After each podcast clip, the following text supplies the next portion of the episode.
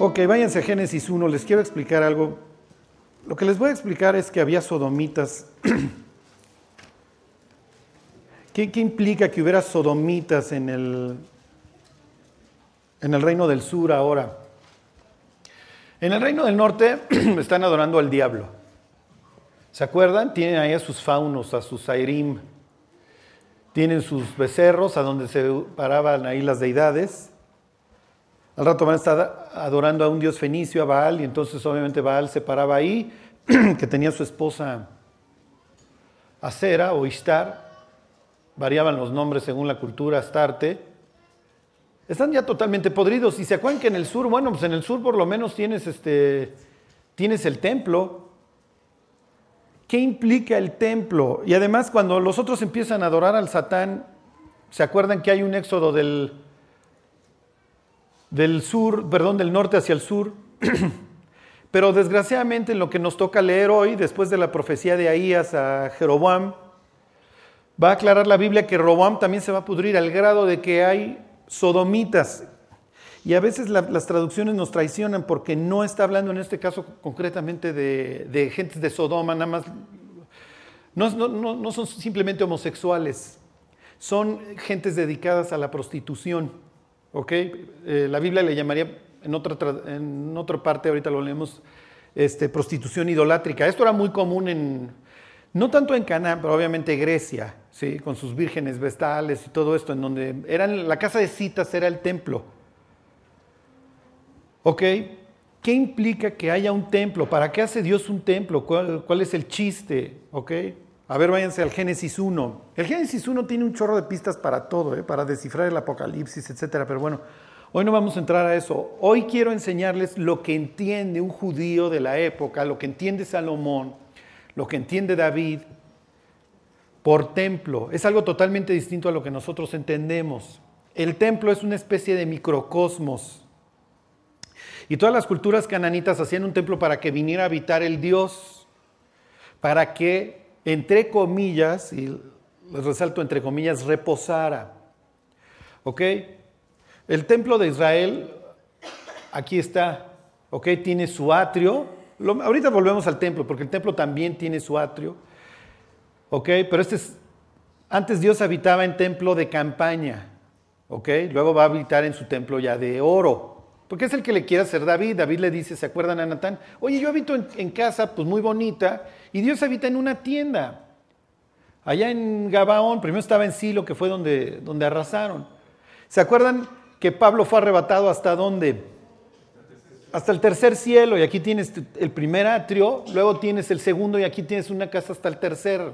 Tienes que atravesar tres velos, uno, dos y el interno, el tres. Entonces, para el judío de aquella época, y es que quiero que se metan en el cerebro de ellos para que entiendan qué es lo que está sucediendo. Ya ven que luego Jost pone las frases, si han visto ahí en el, en el Facebook, pone frases que le gustan acerca del estudio. La frase de hoy sería, ya bailamos break, ¿ok? Repitan, ya bailamos break, ¿ok? Lo que hoy vamos a ver es cómo ya Israel ya se destrozó en cuestión de poquito tiempo, ¿eh? Porque llevamos tres mandatos. Llevamos un mandato de 40 años de Saúl que más o menos trajo unidad al país. Traen un super mandato de David que hizo un imperio y un asqueroso, empieza bien, salida de caballo brioso y llegada de burro cansado de Salomón, que tenía la obligación de consolidar y llevar a cabo la idea de te invitamos Dios, ya se acabó el caos, ahora tú reposa lo que pasa es que a veces no entendemos qué implica reposar para una persona de aquella época. ¿Ok? Entonces hoy espero que tengan de esos aha moments. Ok. Entonces ahí están, en Génesis. Nada más vamos a leer ciertas frases para que ustedes entiendan qué, qué, qué es. Los dioses viven en jardines. ¿Ok? ¿En serio, Chale? Sí, sí, sí, sí, sí. Los dioses viven en jardín. Les gusta lo bonito para que me entiendan. ¿Ok? El Dios de Israel no es distinto. El Dios de Israel vive en jardín. Tiene su jardín. Eso quiere decir eh, la palabra en hebreo gan, gan eden, en el jardín de las delicias. Para que me entiendan. Viviría en Chihuahua, Dios, porque ya ven que ahí está delicias. ¿Ok? Pero bueno, eso quiere decir este, Edén, delicia. Ok, los dioses estos que descendieron, pues obviamente también van a imitar a Dios y van a hacer sus montes y van a hacer sus jardines.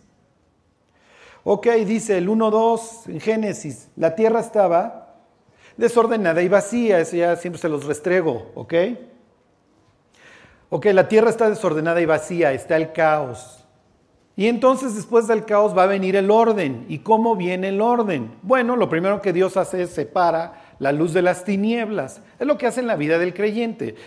la persona vive en caos, el Espíritu de Dios empieza a manifestar en su vida, lo convence de pecado y entonces la persona se convierte. Y entonces la persona es trasladada, dice Colosenses, de las tinieblas a la luz admirable. Miren, les voy a dar un tip para que entiendan la Biblia. Cuando nosotros leemos a las cartas de Pablo, Muchas veces lo arrancamos de ser un fariseo que aprendió esto y lo hacemos un tipo griego que está dando una clase, unas lecciones bíblicas. Pero no, cuando Pablo está diciendo en la carta a los colosenses que fuimos trasladados de las tinieblas a la luz admirable, él está pensando en esto, ¿ok? Él entiende, él entiende en Antiguo Testamento, es lo que está en su mente, ¿ok? Entiende el libro de Enoch. Dice que las mujeres se tienen que cubrir en la iglesia por causa de qué? De los ángeles.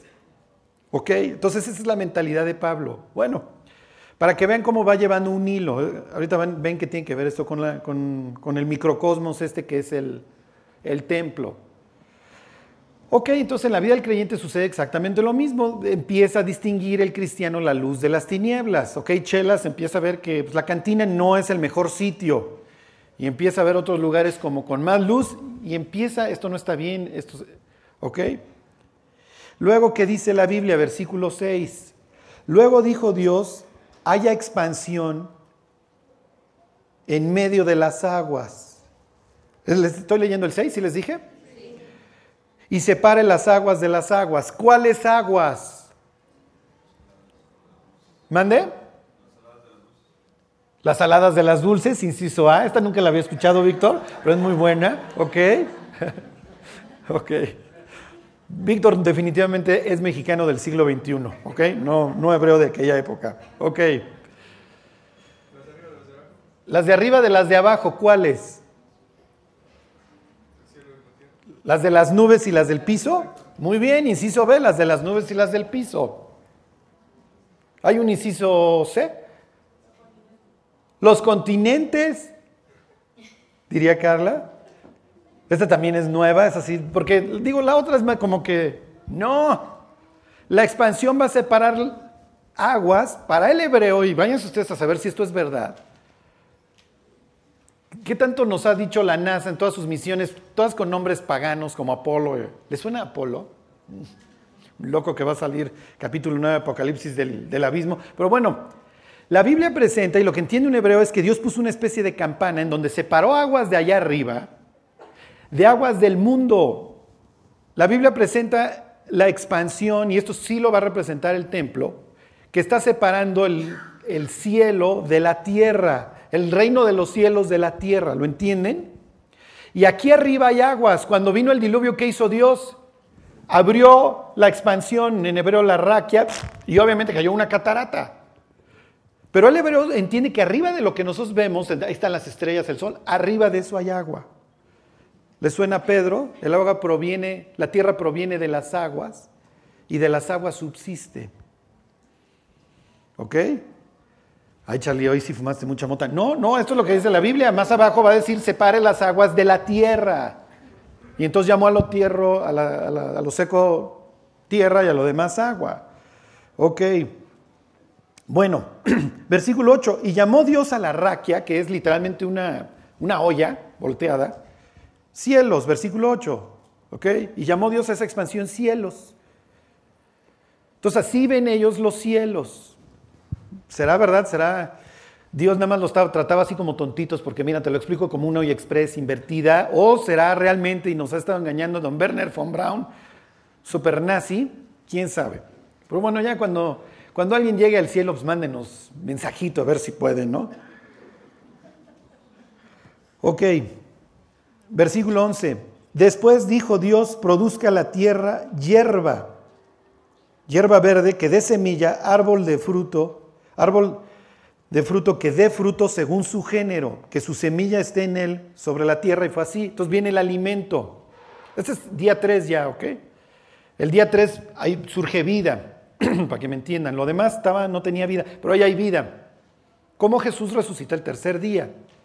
Los judíos oraban, le daban gracias a Dios el día que le daban gracias por los primeros frutos, cuando celebraban la fiesta de los panes sin levadura y le decían, te damos gracias Dios del universo, que nos diste vida de la tierra. Están obviamente haciendo referencia a esto.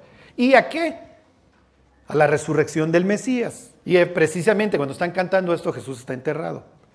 Ok, según su género, según, ok, el género finalmente es información y Dios dice, con eso no puedes jugar. Te lo dije desde capítulo 1. ¿Ok? Y por eso fue el diluvio y por eso va a venir el Apocalipsis. Bueno, versículo 14, dijo Dios, la luz ya existe, ¿ok? Pero ¿cómo la, voy ¿cómo la va a distribuir ahora Dios? Y además la luz que quitó las tinieblas y da claridad, etc. Eh, hay alumbreras en la expansión de los cielos y entonces va a poner el sol y va a poner la luna y las estrellas y todo el ejército, etc. ¿Ok? Luz. Y luego viene pues todo esto tiene un propósito. Versículo 20. Dijo Dios, produzcan las aguas seres vivientes y aves que vuelen sobre la tierra. Versículo 24, ese fue el quinto día, el sexto día. Luego dijo Dios, produzca la tierra seres vivientes según su género, bestias, serpientes, etc. Ya tienes el sexto día y el mismo sexto día viene, ok, todo esto trae un propósito. Hagamos al hombre a nuestra imagen conforme a nuestra semejanza. Habla en plural. ¿Ok? Y luego dice, y Dios hizo al hombre. Ya el único encargado de eso es el hombre. ¿Se entiende? Entonces, ahí está Salmo 82, el concilio, el consejo de Dios. ¿Ok? A ver, váyanse a Salmo 82 y ahorita regresamos a esto porque quiero que lo entiendan. Si lo entienden,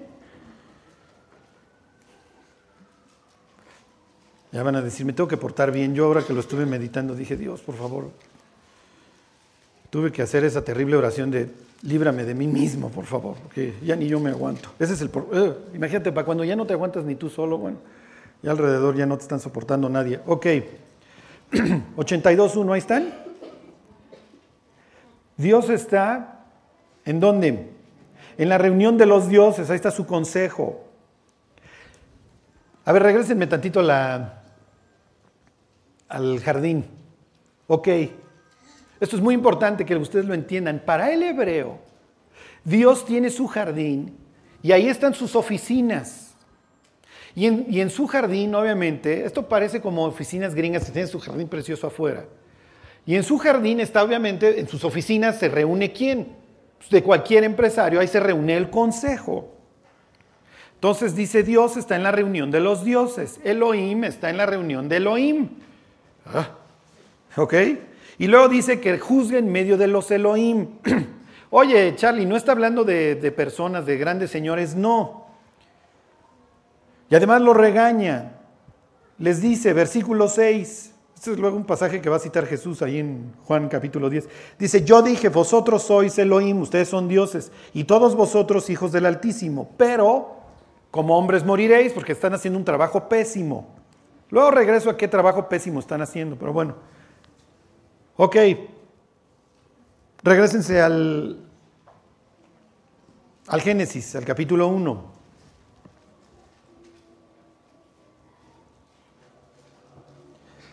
Veintiséis.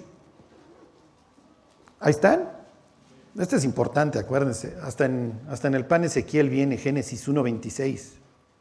Dice entonces, dijo Dios, hagamos al hombre a nuestra imagen conforme a nuestra semejanza. Ahí está una reunión de consejo. No se asusten, no nos crearon los ángeles. ¿Ok? Y versículo 27, y creó Dios al hombre, ya, ok, ya. ¿Ya les pusiste el 27? Muy bien. Bueno, ahora, capítulo 2, versículo 2. Ahí están. Y acabó Dios en el día séptimo la obra que hizo, y reposó el día séptimo de toda la obra que hizo. ¿Qué entiendes tú cuando dice la Biblia que Dios reposó? Bueno, pues que había una hamaca en el jardín le dijo a Adán, muévete, tráeme una limonada del huerto este que estás labrando. Mm, ¿Sí o no? Sus lentes oscuros y entonces ya. Ah, y entonces hasta que el bruto de Adán pecó. A ver qué sandez está haciendo este. Y ya me interrumpieron la chamba. Sí y no. Lo que pasa es que nosotros entendemos que reposó, pues como nos gusta reposar a los mexicanos, ¿están de acuerdo? Una hamaca precisamente junto al mar en Cancún. No. El hecho de que el Dios reposara quiere decir que desde ahí conduce sus actividades.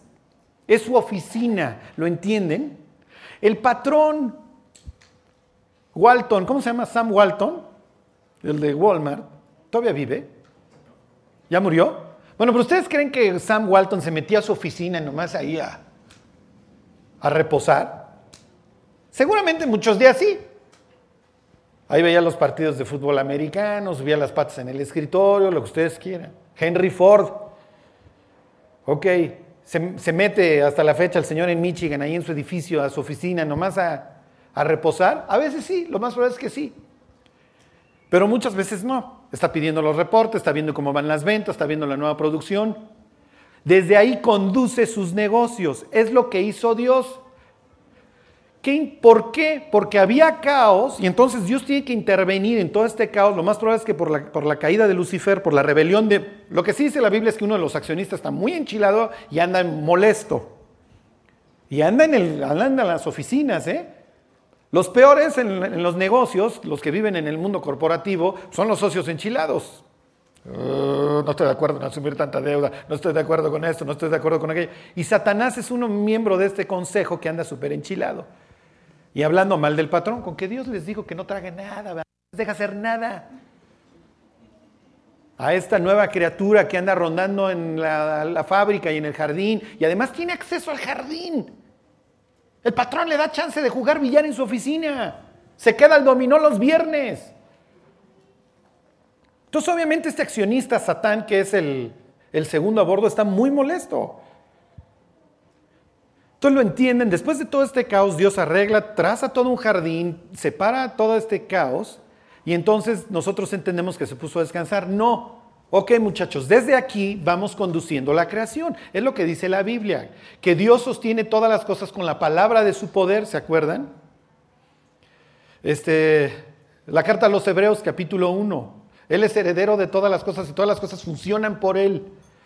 Nosotros eh, como estamos nuestra mente del siglo XXI está totalmente influida por el darwinismo. Pensamos que la creación es, no la creación, ni siquiera diríamos eso, pensamos que la materia es, todo es caos, eh, todo es producto de una explosión y nada, tiene, nada está bajo control.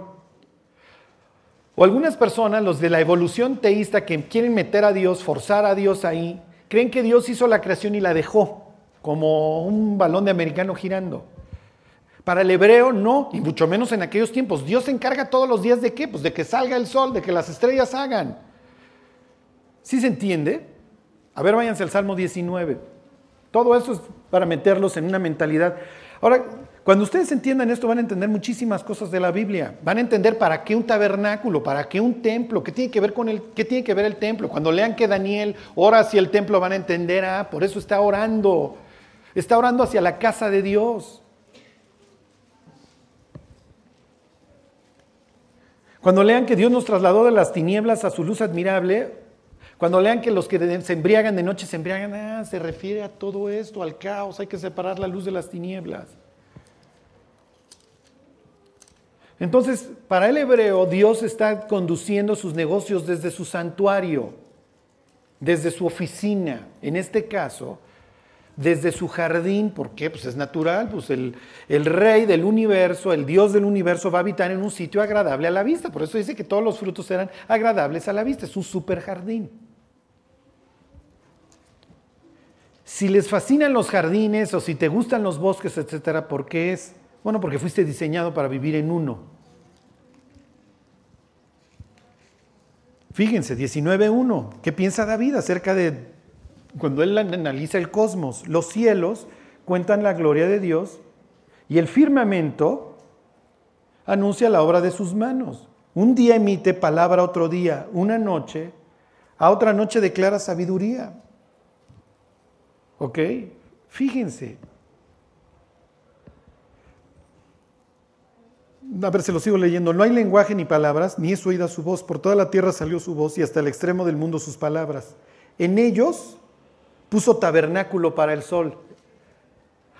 Para el judío el sol está dentro de la raquia, dentro de la expansión, no fuera de ella.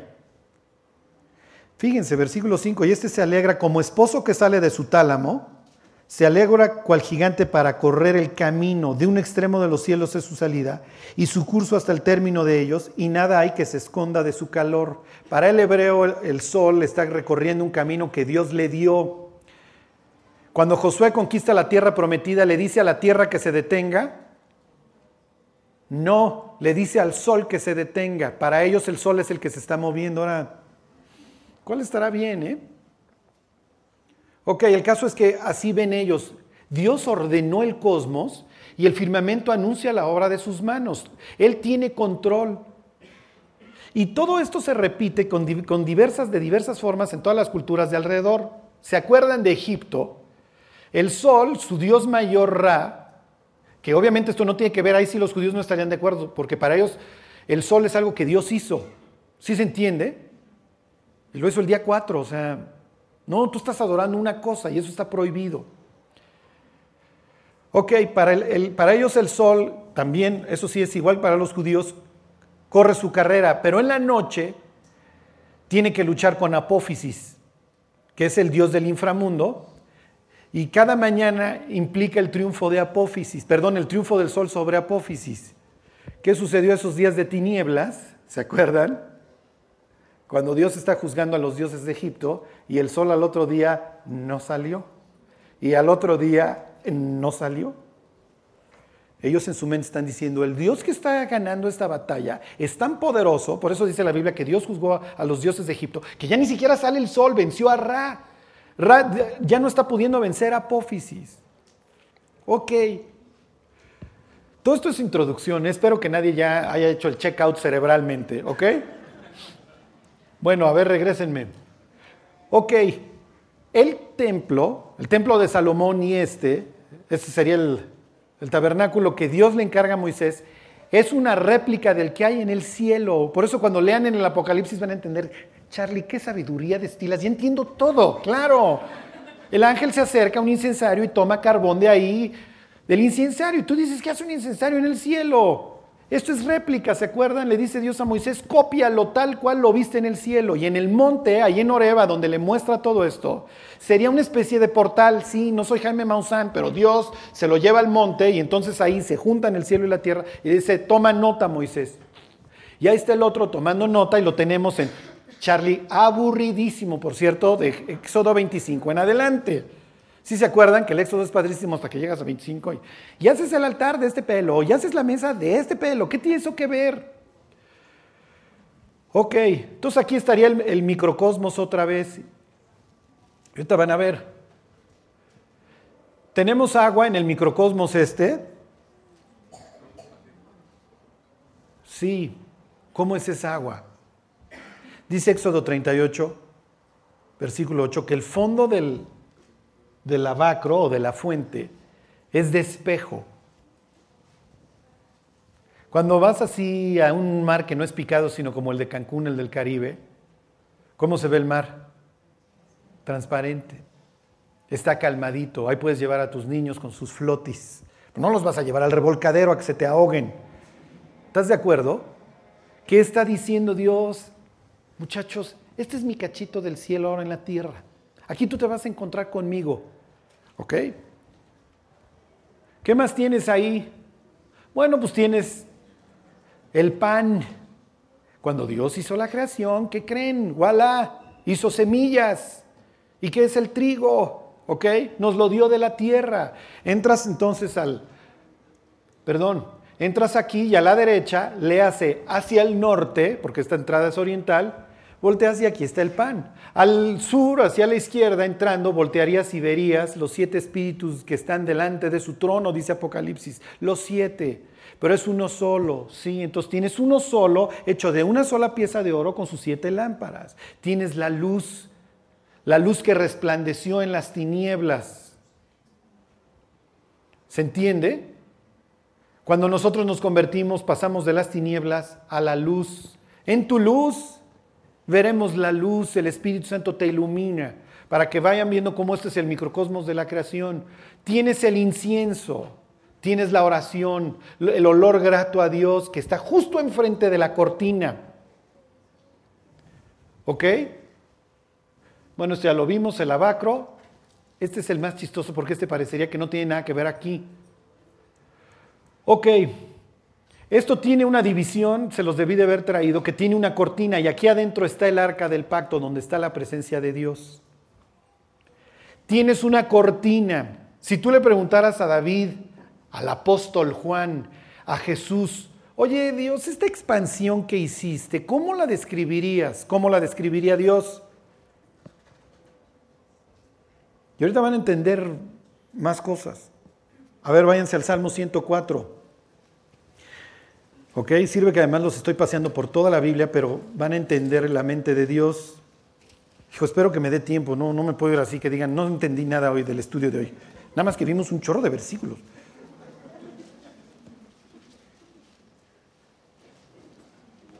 Se los empiezo a leer para que ustedes vean la mente de David. ¿eh? 104.1, ahí están. Bendice alma mía Jehová, Jehová Dios mío, mucho te has engrandecido, te has vestido de gloria y de magnificencia. El que se cubre de luz como de vestidura, que extiende qué?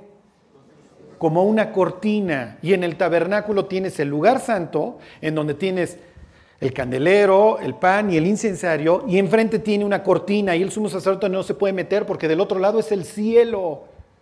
Ahí está Dios y si se mete se muere. ¿eh? Nada más puede entrar una sola vez al año y después de ciertos sacrificios que lo cubran de sangre. Por eso es que vamos a poder entrar al cielo. Regrésame tantito.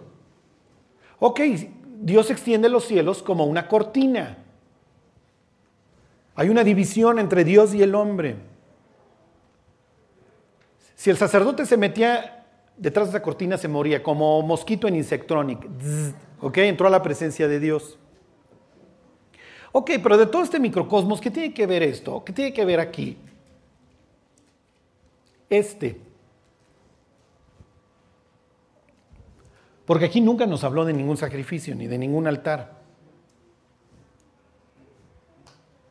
A causa del pecado, el microcosmos este que describe el cielo ya tiene que tener un altar de sacrificio para pagar por la iniquidad del ser humano y que el ser humano pueda entrar, ¿lo entienden? Por eso la Biblia, y te lo dice hasta el capítulo 13 de Apocalipsis, dice que Cristo fue crucificado cuando? Exactamente antes de la fundación del mundo.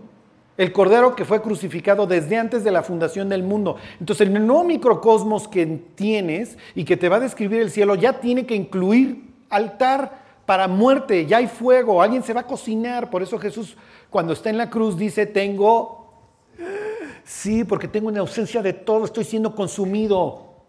Estoy pagando el infierno por ustedes. Para que ustedes vean cómo la Biblia toda está entrelazada.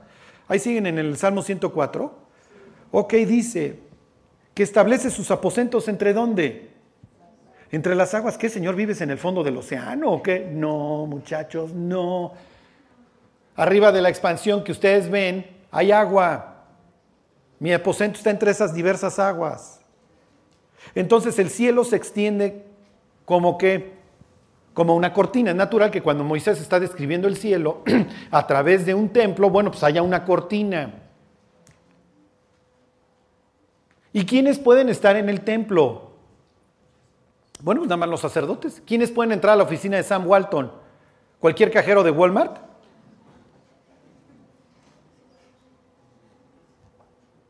No, pues nada más los directores, nada más los que tienen el acceso, para que ustedes vean cómo las cosas cambiaron.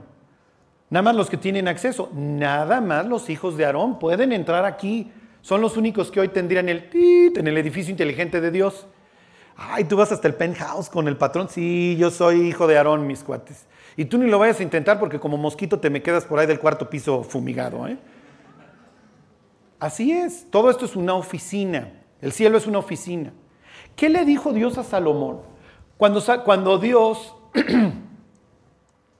se metió aquí. Váyanse a Segunda de Crónicas al capítulo 6. Ahorita regresamos a esto del cielo, ¿eh? porque les va a ser claro, ahora se les va, van a entender todo.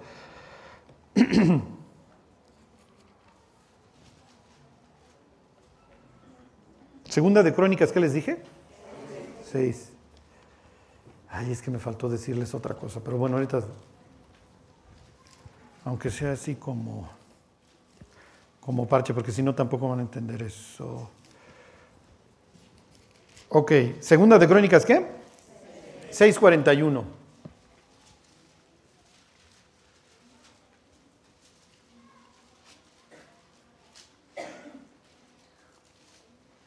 Ahí están, 641. Ok, se está, se está fundando esto. A ver, no, me lo quites, mi, mi Rafa.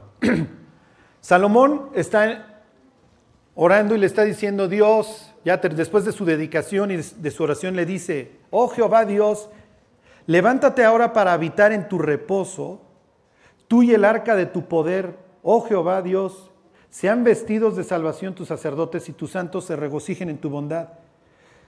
¿A dónde va a habitar? ¿En su qué? en su reposo. Misma expresión de Génesis 2, Dios reposó, desde ahí opera. ¿Qué le está diciendo Dios? ¿Qué le está, ¿Qué le está pidiendo Salomón a Dios? Entra a tu oficina. Entra a tu oficina. Entra en el lugar de tu reposo. Así como después del, en el séptimo día, después de arreglar el caos, te metiste a tu oficina y desde ahí dirigir los, los, negocios del universo, por favor, te pido que ahora tú guíes los negocios de la humanidad. Ajá. Tú guíes todo, tu plan de salvación, la, inclusión nuevamente de las naciones, etcétera. ¿Desde dónde? Desde la casa que acabo de construir. O sea que era medio farol este Salomón. ¿Lo entienden? O sea, poca cosa. Si vas a dirigir el planeta, dirígelo desde la casa que yo te construí. ¿Lo entienden? ¿Y qué le, qué le contesta Dios? 7.1. Cuando Salomón acabó de orar, piensen en los judíos. Este cuate acaba de pedir que Dios haga su oficina aquí. Imagínate que tú trabajas en un Walmart. y Sam Walton hace, el hijo de Sam Walton hace un programa de recompensas. Y él va a poner su oficina en el Walmart que más venda. Y todas las mañanas va a pasar a saludar a todos los operarios. ¿Se imaginan al cajero saludando al hijo de Sam Walton? Diciendo, este cuate tiene su oficina aquí. Y esto se pone todavía más loco. ¿eh? ¿Qué le está contestando Dios cuando desciende fuego del cielo y luego entra la gloria en el templo? ¿Qué le está diciendo? Sí, ahí voy a vivir contigo. Ahí voy a habitar. Desde aquí voy a llevar a cabo los negocios de todo el planeta. Gracias, Salomón. ¿eh? Te quedó bien. ¿Es de oro? ¿Ok? Cuando Dios venga, cuando la Biblia habla del templo, vuelve a hablar de que de los ríos, esto ya no se los dije, pero en Génesis 2 dice que del Edén sale un río que luego se reparte en cuatro brazos. Y cada vez que la Biblia habla del templo futuro, dice que del trono de Dios, de su templo, va a volver a salir el río, van a salir los ríos. Eso lo pueden encontrar en el Salmo 46 en Zacarías 14, en Ezequiel 42, todo el tiempo está hablando de estos ríos que van a salir del trono de Dios, de la oficina del patrón. ¿Ok? En donde, ok, ahí está mi cortina que simboliza el cielo. Ahora sí, váyanse a Primera de Reyes. Charlie, ¿te echaste todo ese choro para llegar acá? Sí, todo ese choro para llegar acá. Primera de Reyes 14, 24. Hubo también sodomitas en la tierra e hicieron conforme a todas las abominaciones de las naciones que Jehová había echado delante de los hijos de Israel. La palabra es kadosh, dedicado, santo. Hubo santos, hubo dedicadas, gentes dedicadas a la prostitución idolátrica.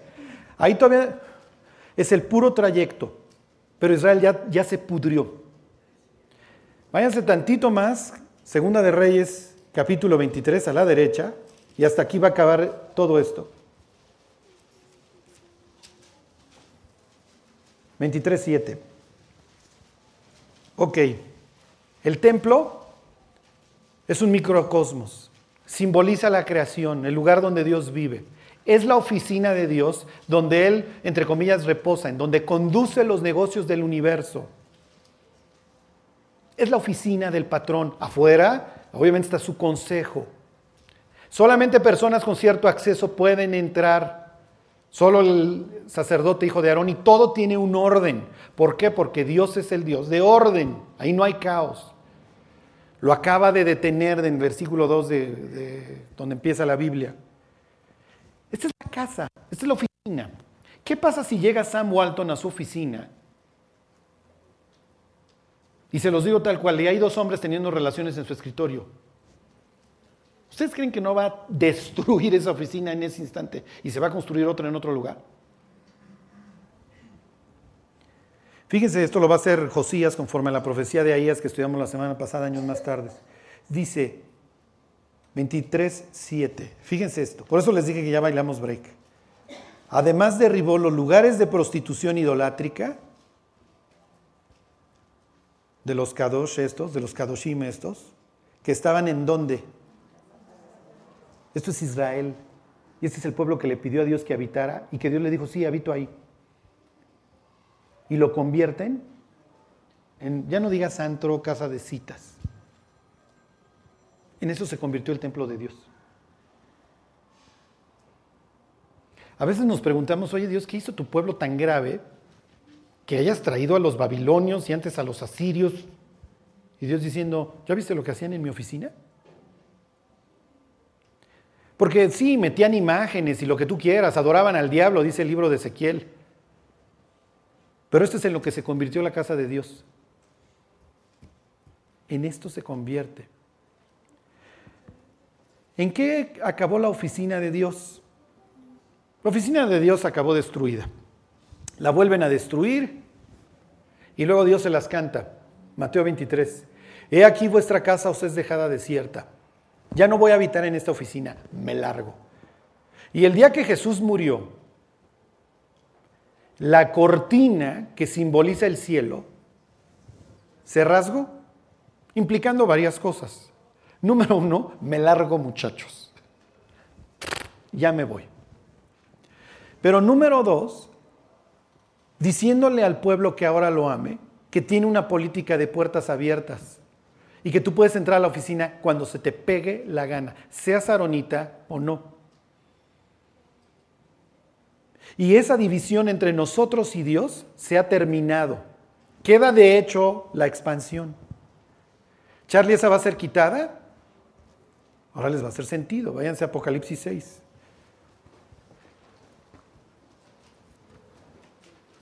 Este es de esos pasajes que uno diría, no entiendo nada. Y Juan diría, sí, lo que pasa es que estás pensando, cuando tú piensas en, el Apocalipsis, piensas en dejados atrás, en el código omega. No, tienes que pensar como hebreo.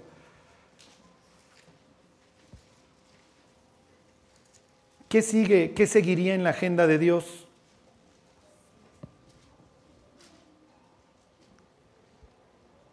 Ahí están. 6.12. Dice, miré cuando abrió el sexto sello aquí hubo un gran terremoto. Y el sol se puso negro como tela de silicio y la luna se volvió toda como sangre. Y las estrellas del cielo cayeron sobre la tierra, como la higuera deja caer sus higos cuando es sacudida por un fuerte viento. ¿Y qué le pasó a la expansión? Y el cielo, ¿qué? Se desvaneció como un pergamino que se enrolla. Esta división que simbolizaba en el tabernáculo la cortina y ese día se abre, ese día de hechos se acaba. Se abre literalmente el cielo, esta expansión, y Dios entra. Ahora ya entienden esta. ¿Por qué dice este pasaje que el cielo se enrolló como un pergamino? O sea, pues sí. La cortina, Salmo 104, extiendiste los cielos como una cortina, ¿qué va a hacer Dios? ¿El incrédulo puede vivir en la presencia de Dios? No. Segunda de Tesalonicenses 1, 1, 6. Y ahorita viene la enseñanza para nosotros, no crean que esa es la idea, que sufran conmigo. Ok. Dice, En serio, esto, esto nos debe de mover a, a llevar una vida distinta. Dice 1.6, porque es justo delante de Dios pagar con tribulación a los que os atribulan, y a vosotros que sois atribulados, daros reposo con nosotros, cuando se manifieste el Señor Jesús desde el cielo. ¿Cómo se va a manifestar? Pues obviamente se abre el cielo, Apocalipsis 19, entonces vi el cielo abierto, Y a vosotros que sois atribulados, daros reposo cuando se manifieste el Señor Jesús desde el cielo con los ángeles de su poder. ¿En qué? En llama de fuego. Y obviamente va consumiendo todo lo que está delante de su paso.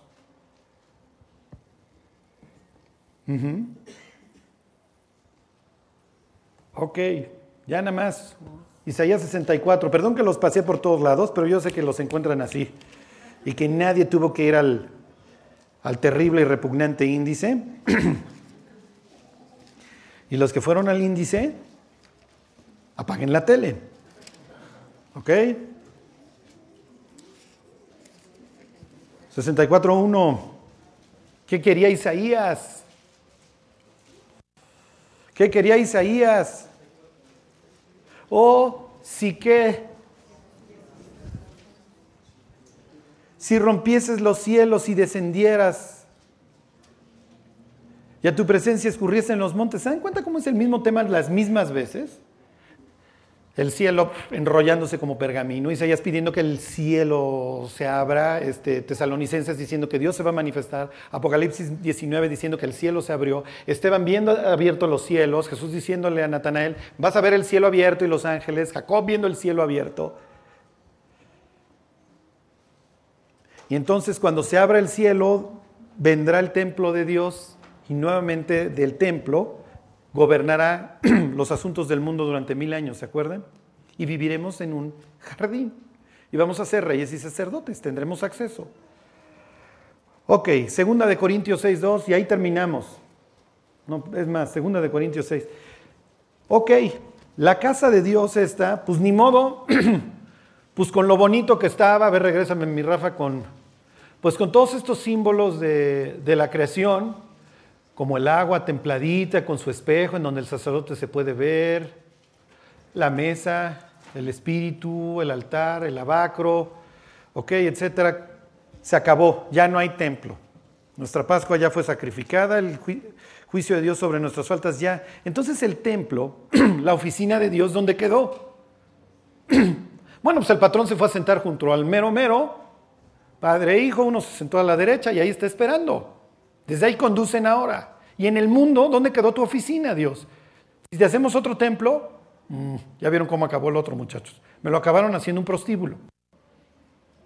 Mm, ok, entonces, entonces, ¿cómo vas a llevar a cabo la conducción del universo ahora en el mundo?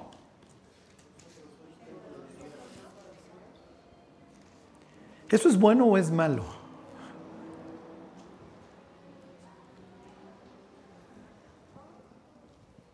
¿En serio que seamos el templo de Dios es bueno o es malo? ¿Cómo conduce Dios hoy? ¿Cómo arregla Dios hoy el universo?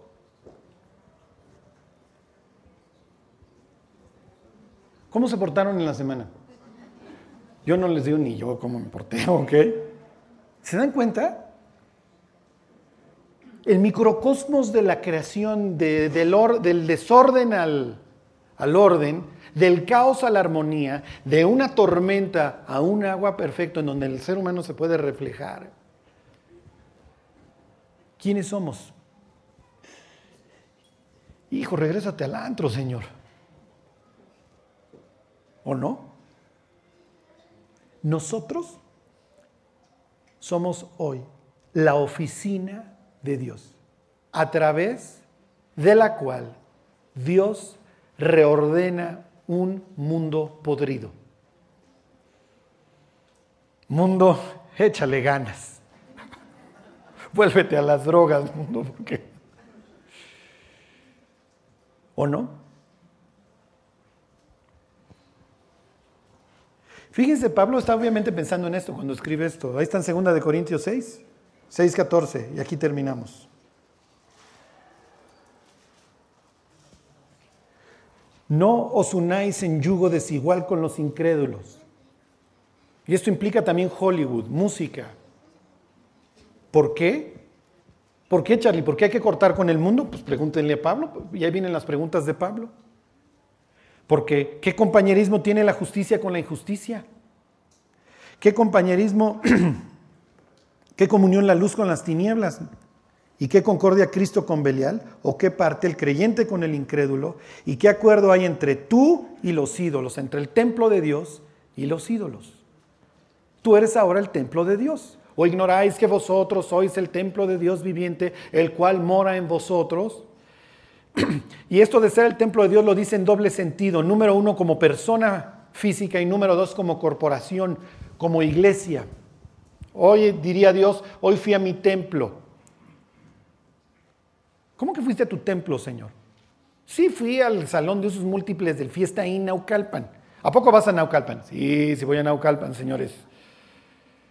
Sí voy al municipio más violento de la República Mexicana esperando que el templo influya, que a través de esa oficina yo pueda alcanzar. ¿Te refieres al edificio? No, al conjunto de, los, de mis hijos reunidos. Y les fui a preguntar que qué, comunión tiene la luz con las tinieblas. ¿Por qué van ustedes a los santos? Ustedes no son de ahí, ustedes son de la luz. Los que se embriagan, de noche se embriagan. ¿Por qué se meten a un templo cuando ustedes lo son? ¿Qué comunión tiene el templo con los ídolos? ¿Qué comunión tiene la justicia con la injusticia? Y luego dice Dios, y aquí hace una cita.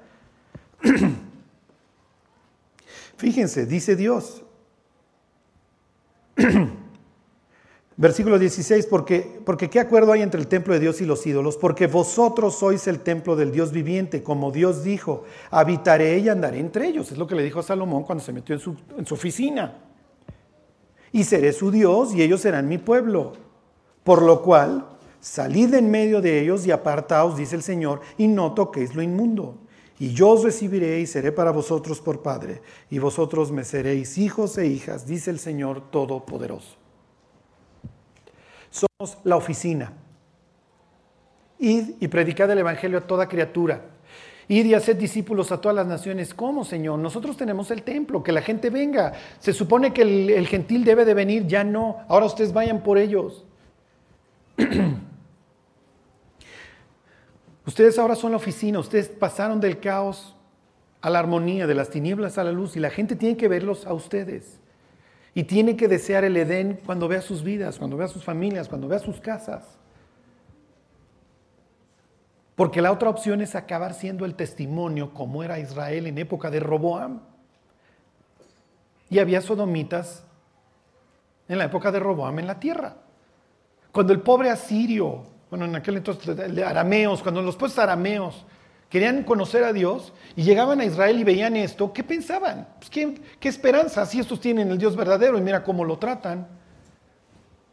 Hicieron de su oficina, a donde él les contestó que sí, hizo llover fuego del cielo que consumiera el holocausto, y lo convirtieron en un antro. ¿Está nuestra vida convertida en un antro? ¿Nuestra mente está convertida en un caos, en un caos de tinieblas? ¿O está reinando la paz de Dios? ¿O está pudiendo Dios operar a través de nosotros? Miren, no vamos a hacer un templo perfecto, pero lo tenemos que tener al centavo. Y si se avería, hay que repararlo. Eso es lo que va a hacer Josías años más tarde. lo va a limpiar, va a quitar todas estas, toda la prostitución, las imágenes, y va a volver a dejar un templo. Y Dios va a recompensar a Josías, luego le va a dar, le va a dar muerte, y después va a desencadenar ya el caos. Pero como dijo el, el abuelito de don Josías, su bisabuelo, a lo menos habrá paz en mis días. Somos la oficina, ¿eh? A través de nosotros Dios arregla su creación. Bueno, vamos a pedirle a Dios que lo haga, que arregle nuestra vida para que podamos arreglar el caos que está fuera de ella. Dios, te damos gracias por porque hoy tenemos la oportunidad de acercarnos, Dios, hasta tu presencia. Dios, lo logramos por la sangre de tu Hijo que, que nos ha limpiado. Perdona nuestras faltas, Dios. Perdona todos nuestros pecados contra ti. Ayúdenos, Dios, a recordar que tú habitas dentro de nosotros y que esto es un privilegio, Dios y que tenemos que estar a la altura de ello. Que a través de nosotros, Dios, tú te puedas manifestar, que tú puedas conducir la dirección del universo a través de, de lo que hoy somos, Señor. Bendícenos y que podamos ser luz. Te lo pedimos por Cristo Jesús. Amén.